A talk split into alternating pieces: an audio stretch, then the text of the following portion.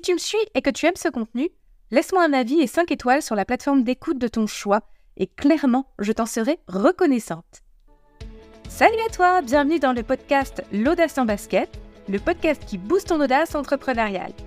Moi, c'est Anne-Laure, entrepreneur passionné et coach débordante d'énergie, et dans ce podcast, je vais te proposer seul ou à deux des discussions sans filtre avec des femmes qui osent tout dans le monde de l'entrepreneuriat. De l'inspiration, des conseils concrets et une bonne dose de fun pour briller en ligne et devenir une entrepreneuse badass et épanouie. Alors, enfile tes baskets et embarque avec moi dans l'aventure audacieuse de l'entrepreneuriat au féminin. C'est parti pour des épisodes plein de peps et de succès à venir.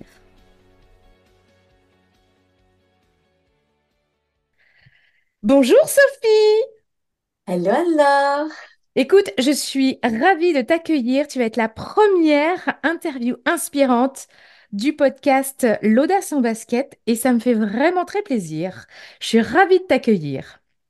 Mais je suis ravie d'être là avec toi. Tu sais à quel point euh, tu es quelqu'un d'important pour moi, donc c'est une grande joie, un grand plaisir de, de faire cette première avec toi. Merci. Alors pourquoi je t'ai choisi? Bah Parce que pour moi, tu représentes vraiment une euh, personne inspirante. Parce que si tu vois, tu me dis que j'ai été inspirante à un moment donné pour toi, tu l'as été beaucoup, beaucoup euh, pour moi-même et m'ouvrir à quelque chose que je connaissais pas forcément autant, la manifestation. Tu m'as amené à aller découvrir un monde qui aujourd'hui fait partie intégrante de ma vie et euh, cette part de magie, en fait, que j'avais euh, pas forcément explorée sur ces dernières années. Et donc, j'aimerais bien déjà que tu te présentes dans un premier temps et puis que tu nous parles un petit peu justement de, euh, bah, de toutes les choses qui t'ont amené à parler de ça, parce que c'est quand même un sujet où il fallait faire preuve d'audace, notamment, il fallait oser, que ce soit sur la réussite professionnelle féminine, que ce soit sur la manifestation en soi, l'argent, l'abondance, tout ça, c'était des choses, il fallait vraiment oser. Donc déjà, je te laisse te présenter, puis après, on ira un peu plus loin.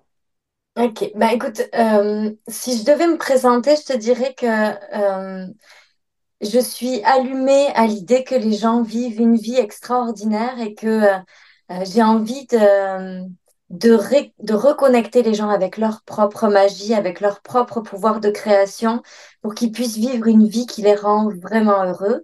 Euh, la manifestation, c'est euh, un mot pour englober tout ça et, à travers, euh, à travers elle et, mes partages, mon intention, c'est d'ouvrir les gens à tout ce qu'il est possible de faire et de créer dans notre vie.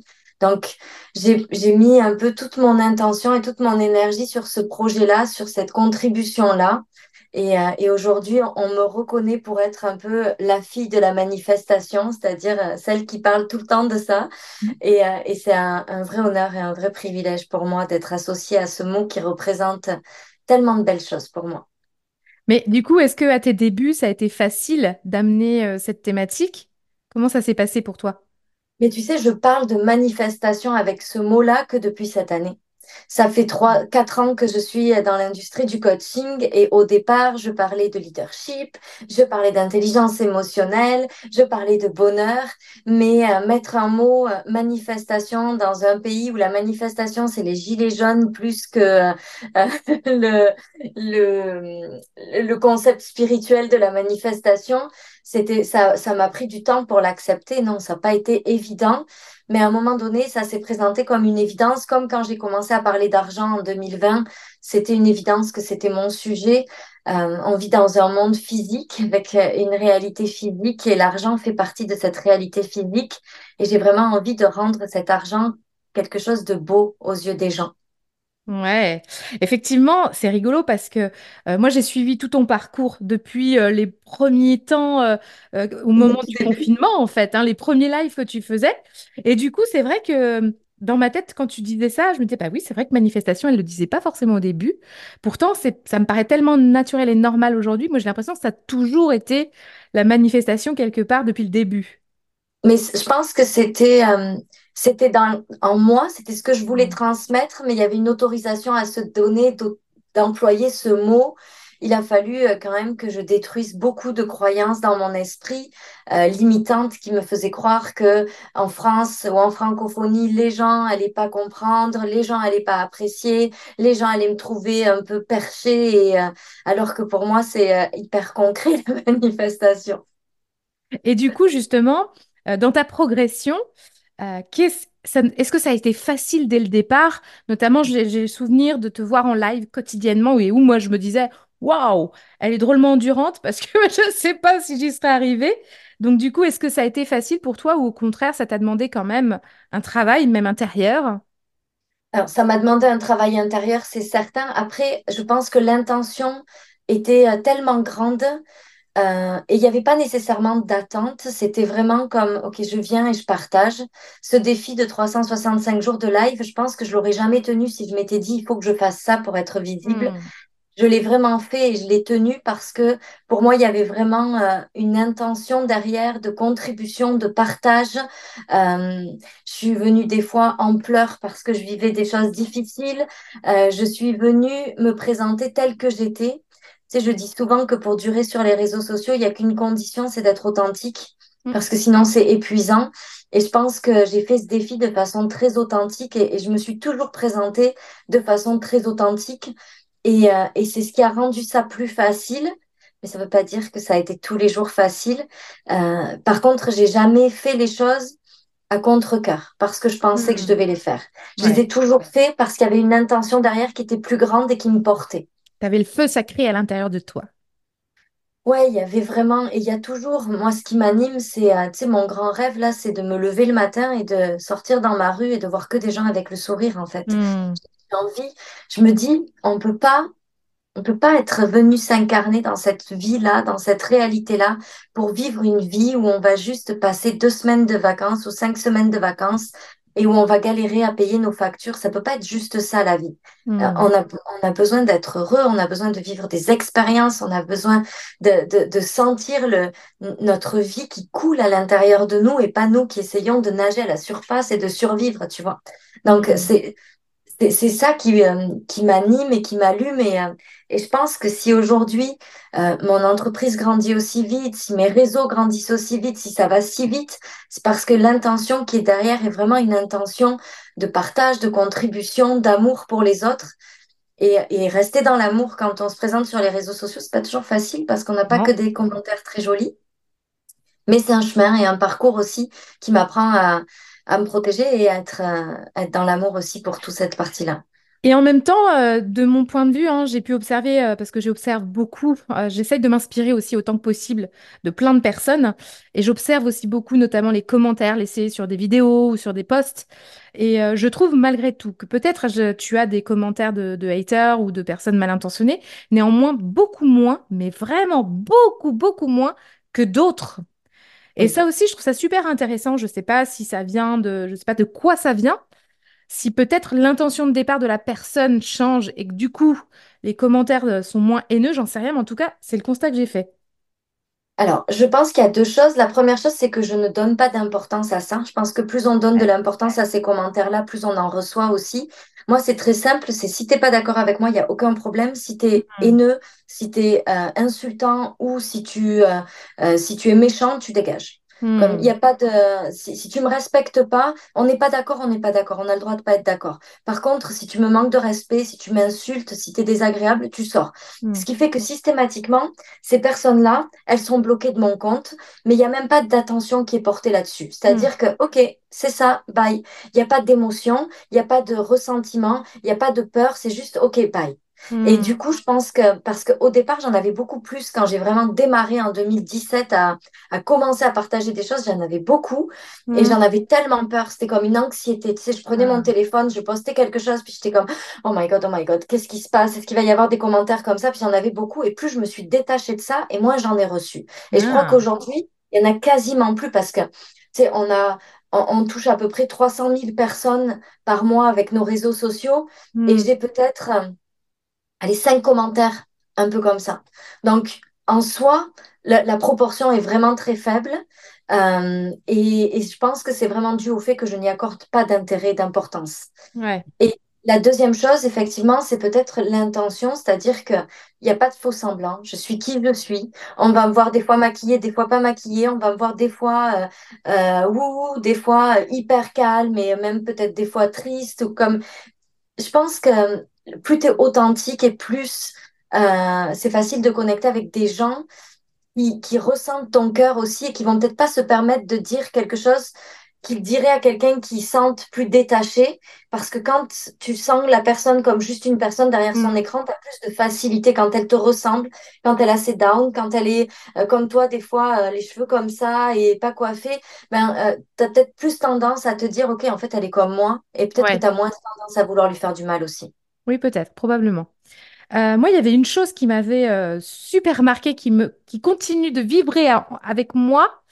Euh, tu avais dit, euh, moi, j'aime regarder les autres qui réussissent quelque chose que je n'ai pas encore réussi parce que ça m'ouvre la possibilité que ça puisse exister. Hein, pas avec ces mots-là, parce que ça, c'est les miens, c'est ma traduction. Néanmoins, c'était quelque chose de cet ordre-là et ça m'avait transformé moi-même dans ma manière de travailler en me disant, oui, il faut vraiment se focaliser sur des choses que j'ai pas encore fait pour pouvoir me dire si elle, elle l'a fait, c'est possible. C'est ça. En fait, moi, je, quand j'ai, quand j'ai une intention, quand il y a quelque chose qui me fait vibrer, qui m'allume, que j'ai envie de créer dans ma vie, je vais chercher toutes les personnes qui l'ont déjà faite. Et Ah, tu sais, un peu comme on fait des tableaux de visualisation, ben moi, je fais mon Instagram de visualisation. Donc, je me mets tous ces gens-là et, et je suis ces gens-là et je me les mets avec la petite euh, cloche, tu sais, pour être informée de leur publication. Et eux, ça devient comme mon focus. Et je mets toute mon attention là-dessus en me disant toujours, merci d'être une preuve supplémentaire que c'est possible. Ah, c'est génial. J'avais pas encore la notification, tu vois, je vais me la mettre. C'est une très bonne idée. Et du coup, tu sais, c'est 4, 5, 6, 10 personnes, c'est Mhm. vraiment des, des- pas cinquante mille personnes, mais j'allume les notifications parce que comme ça, je suis prévenue de, de- des posts de ces personnes-là. Et ces posts, à chaque fois, je, suis je suis dans la gratitude. Merci d'avoir posté ça. Merci de me montrer ta vie. Merci de, de me montrer ce que tu traverses. Merci de me montrer que c'est possible. Tu vois, en ce moment, Mhm. j'ai vraiment cette vision de développer mes réseaux sociaux. Ben, je regarde toutes ces femmes francophones, américaines, qui ont fait des, des, comme des gros shifts sur leurs réseaux sociaux très rapidement. Et je leur dis, mais merci. Merci de me montrer que c'est possible. Merci de le faire. Merci de- d'exister pour me prouver à moi que je, que je suis capable de le faire. Et du coup, ça, ça me sert comme vraiment d'un tableau de visualisation euh, euh, Vivant. vivant. Et, et ça m'aide beaucoup à me garder focus sur, je vais le faire, je suis capable, je peux y arriver. Je suis déjà cette femme-là. Ah, c'est génial. Et, euh, et du coup, aujourd'hui, moi, ce qui, je trouve aussi intéressant, c'est ton modèle familial, entre guillemets, dans le sens où tu y as intégré aussi dans ton entreprise, à un moment donné, tu as pris la décision avec euh, Bruno, ton mari, euh, de, de créer une entreprise familiale et de travailler tous ensemble. Et puis, quelque part, les enfants, même s'ils n'ont pas encore l'âge de travailler, ils contribuent d'une manière ou d'une autre. Et ça, je trouve ça chouette. Est-ce que tu peux nous en parler? Alors, oui, ça a été un, un gros challenge. Je pense que j'ai vécu le pire moment de ma vie en août 2020 quand Bruno a définitivement quitté son travail parce que Euh, Bruno a toujours été le pourvoyeur de la famille, celui qui apportait l'argent dans la famille. Et à ce moment-là, tout repose plus que sur mes épaules à moi et mon entreprise. Et, euh, et, et ça a été vraiment...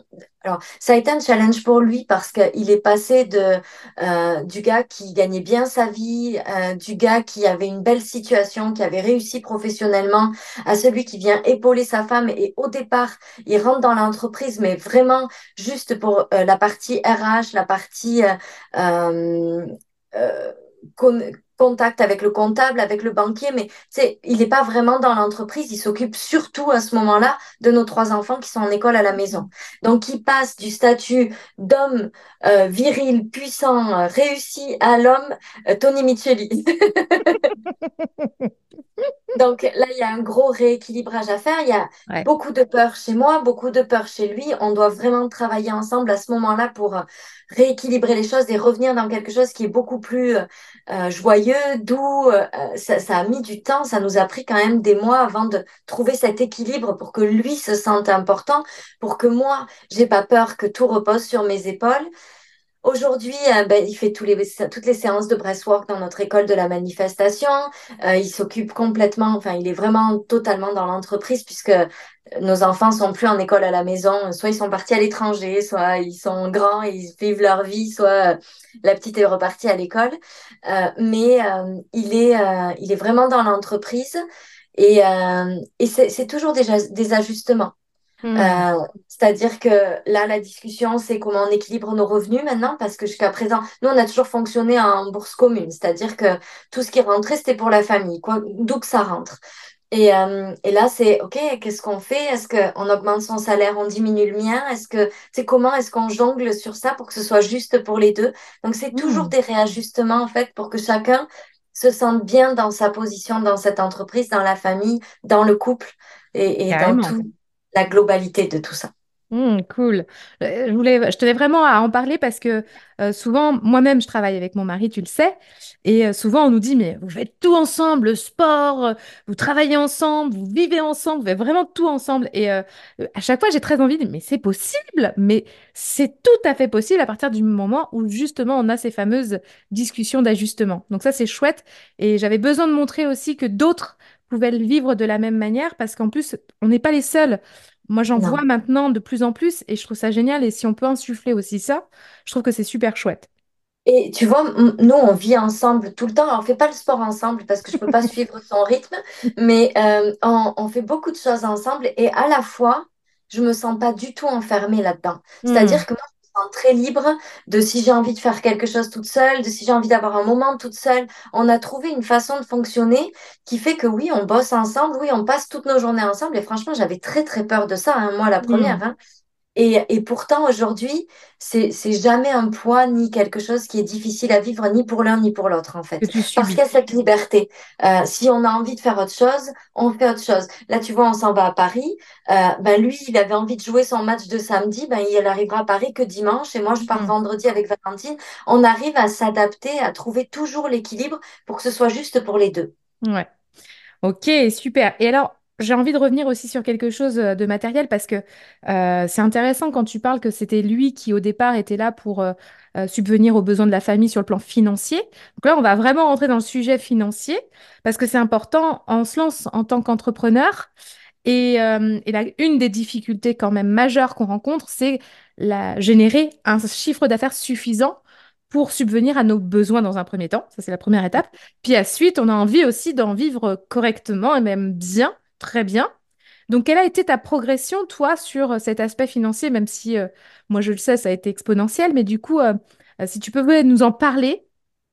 Alors, moi, j'ai démarré l'entrepreneuriat en 2013.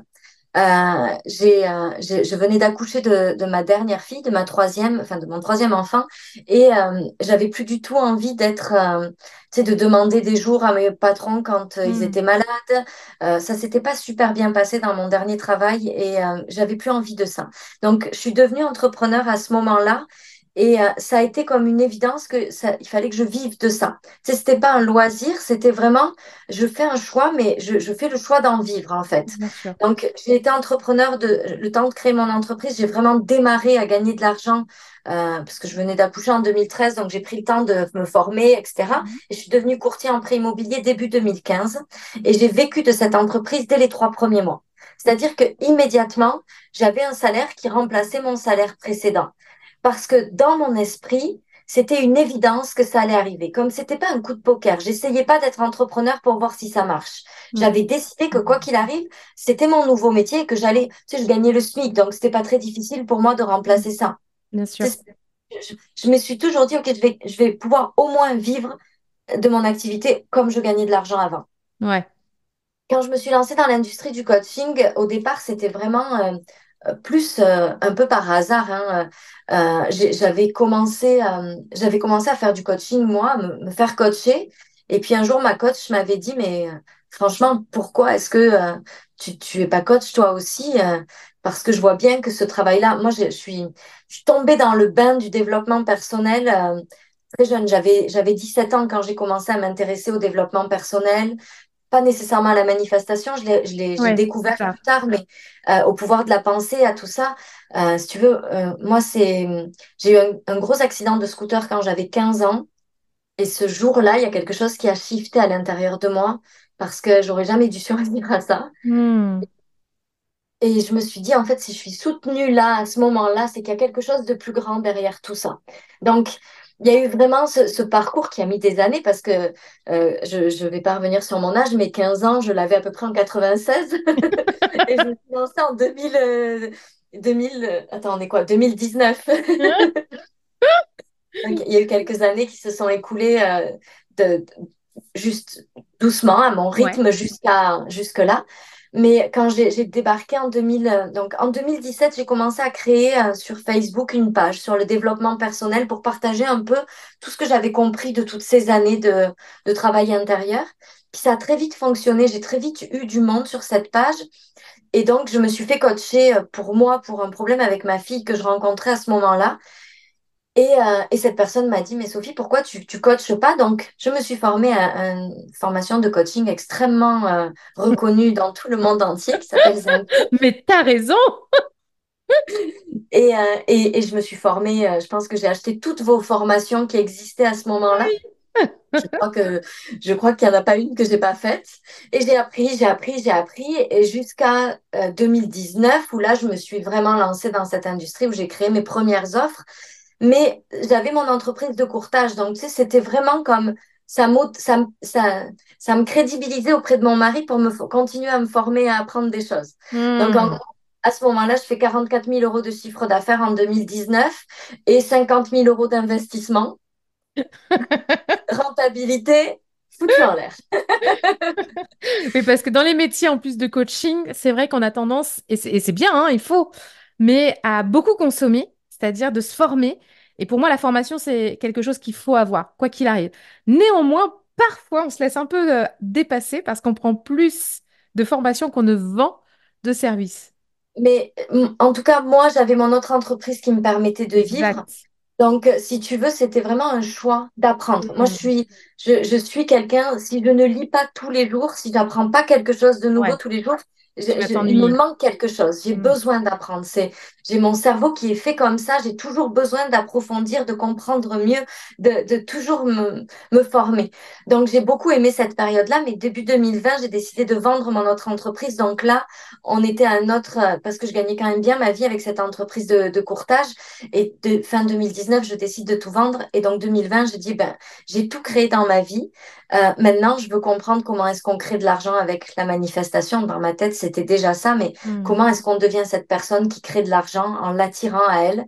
Et effectivement, à partir de là, 2020, c'est 500 000 euros de chiffre d'affaires. 2021, c'est 1,7 million. 2022, c'est 1 million 3 ou 4. On doit être quelque chose comme ça et, euh, et 2 millions et 2 millions 5 au jour où je te parle et on n'a pas fini hmm. l'année pour, euh, pour 2023. Donc il y a eu cette progression. Maintenant, cette espèce de stabilité, je sais qu'on s'en va vers quelque chose de plus grand encore dans les années à venir, mais ça arrivera quand ça arrivera. J'ai conscience que euh, on, on, crée ce pourquoi on est aligné. Donc, à moi de m'aligner à quelque chose de plus grand. C'est un travail qui prend parfois du temps. Euh, là, on s'est aligné à ce million et demi, on va dire, euh, pour mm-hmm. le, le, le, rendre plus lisse sur ces trois dernières années. Et, et mon but, c'est de continuer à approfondir pour aller chercher encore plus. Pas pour l'argent en soi, mais juste pour comprendre comment est-ce qu'on fait pour devenir le match énergétique des choses encore plus grandes. Hmm. D'autant que je sais que tu permets aussi à beaucoup de gens autour de toi de vivre, euh, puisque tu as quand même pas mal de personnes que tu emploies aussi. oui, c'est aussi, aussi pour créer une entreprise, une vraie entreprise avec des emplois, quoi. Oui, on a, euh, j'ai 1, 2, 3, 4, 5, 6, 7 salariés. Ouais. Et donc ça, c'est important aussi euh, parce que souvent, euh, on regarde des entreprises un peu comme la tienne où on ne voit qu'une seule personne et on se dit, non, mais quelle idée de gagner autant. ou la critique pourrait venir assez facilement, mais les personnes ignorent que derrière, ben, on génère quand même des salaires et de très bons salaires et que ça coûte très cher d'ailleurs à une entreprise parce que j'en connais les, les montants et je sais que c'est très cher. Et ça, c'est important aussi. Ça me tient à cœur de le dire aussi aux gens parce que souvent on se fait des idées sur les uns ou sur les autres par rapport à ce qu'on perçoit. Mais ce qu'on perçoit, c'est qu'une infime partie de l'entièreté en fait. Et c'est important aussi de dire que, bah ouais, voilà, aujourd'hui, tu as une entreprise qui est florissante et qui en plus génère des salaires et des personnes qui du coup euh, contribuent aussi. Donc euh, c'est vraiment très bien. Voilà, des gens qui gagnent bien leur vie parce que c'est quelque chose qui est important pour mm. nous. Euh, à part mon mari pour l'instant, mais ça c'est une autre histoire. Selon lui, peut-être. non, non, il est vraiment, c'est vraiment le moins bien payé de l'entreprise pour vrai. Mais c'était juste euh, des conseils comptables à un moment donné euh, qu'on était en train de réajuster, comme je disais tout à l'heure. Mais, mais même au-delà de ça, c'est, c'est, c'est vrai, ça fait vivre des personnes et on a le droit, nous aussi, de gagner beaucoup d'argent en fait. Euh, Moi, je ressens aucune culpabilité parce que cet argent, il me permet de faire des choses qui me tiennent à cœur. Il me permet de consommer dans des endroits qui me tiennent à cœur. Il me permet euh, euh, de faire vivre des commerces autour de chez moi. Il me permet euh, de, d'offrir une vie à mes enfants qu'ils n'auraient pas sans cet argent-là. Il me permet de, de donner aussi, de contribuer à des communautés, à des, euh, à des causes qui me tiennent à cœur. Euh, tu sais, c'est pas quelque chose sur lequel je communique beaucoup, mais euh, L'année dernière, mon comptable m'a engueulé parce que j'avais trop donné à un peu tout le monde, à, à plein de, de, de, ouais, de causes, d'associations, de choses qui me tiennent à cœur parce que c'est important. Euh, et, euh, et en fait, j'ai aucune honte aussi à, à dire combien moi je gagne à titre personnel parce que 1,7 million, c'est pas, ou 1,5 million, c'est pas ce que je touche, hein, euh, évidemment, ce que tu Mm. disais, mais j'ai un salaire que je pense ont très peu de gens euh, dans, dans le monde ou en France. Euh, et j'ai pas de culpabilité avec ça parce que euh, d'abord, on y a tous droit, on le mérite tous. Et, euh, et je suis persuadée que tout le monde est capable de générer cet argent-là s'il fait le travail sur lui, sur ses pensées, sur ses Mm. croyances. Euh, qu'il y a des gens qui gagnent beaucoup d'argent dans le monde et qui font des, mais- des mauvaises choses. Et que moi, j'estime que je gagne de l'argent en faisant des belles choses et en changeant la vie des gens. Et qu'il n'y a aucune honte et aucune culpabilité à avoir pour ça, en fait. Mais En tout cas, je te remercie parce que vraiment, euh, tu m'as permis de travailler sur ma relation à l'argent, puisque comme je te le disais, je t'ai suivi depuis le début que tu as commencé à faire tes lives, etc. J'ai même pris des programmes avec toi euh, que j'ai adoré. J'ai surkiffé en vrai. J'ai vraiment adoré et ça m'a toujours amené à avoir un déclic par rapport à ma propre relation à l'argent. Et je pense que euh, tout le monde devrait travailler sa relation à l'argent pour se sentir le plus serein possible, peu importe d'ailleurs le niveau de revenu, mais de se sentir bien avec ce qu'il a. Et s'il veut augmenter, d'être capable d'augmenter et de savoir comment faire pour augmenter. Et euh, vraiment, donc euh, je tiens vraiment à te remercier. Tu as été une vraie source d'inspiration à ce niveau-là. Et, euh, et c'est aussi pour ça que je voulais t'inviter ici. Parce que je me suis dit, si moi j'ai été inspirée, d'autres pourront l'être. Euh, et du coup, aujourd'hui, si les gens veulent te retrouver, qu'est-ce que tu proposes? Où est-ce qu'on peut te, te trouver? Oh, essentiellement sur Instagram parce que c'est quand même là où je me promène le plus. Euh, euh, aujourd'hui, j'ai vraiment... euh, parce qu'il y a quelque chose quand même derrière tout ça, c'est que le succès financier, pour moi, il devait jamais être synonyme de sacrifice. Hmm. C'est-à-dire que si c'était au détriment de ma famille, de mon temps ou euh, de, de mon bonheur et de, de, mon, de ma santé, c'était non. No Mhm. way. Mhm. Impossible. Donc aujourd'hui, euh, il y a il y a seulement deux espaces en fait dans mon monde, c'est l'école de la manifestation et le cercle privé, et c'est tout.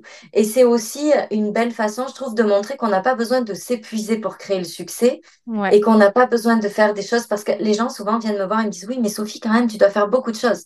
Mais écoute, cette semaine est très chargée pour moi. J'ai quatre rendez-vous et je me sens déjà débordée. C'était comme j'ai j'ai vraiment beaucoup d'espace. J'ai beaucoup d'espace de création. J'ai beaucoup d'espace pour lire. J'ai beaucoup d'espace pour mes enfants. J'ai beaucoup d'espace pour moi. Et ça, c'est quelque chose qui est super important. Mm. Euh, et euh, je sais plus pourquoi je disais ça, mais euh, C'est pour savoir où est-ce qu'on te retrouvait. Ouais, voilà. Sur Instagram, principalement parce que j'ai réduit, tu vois, tout ça. Je suis pas sur tous mes réseaux tout le temps. Comme je suis beaucoup sur Instagram et c'est tout. Et je pense que c'est aussi quelque chose qui me rattachait aussi à toi et ton système. C'est que en travaillant sur mon système de valeurs, euh, c'était pendant un séminaire avec Tony Robbins. On a beaucoup travaillé sur le système de valeurs pendant au bas mot 12 heures, je pense. D'affilée. Ah oui, c'était cosmique.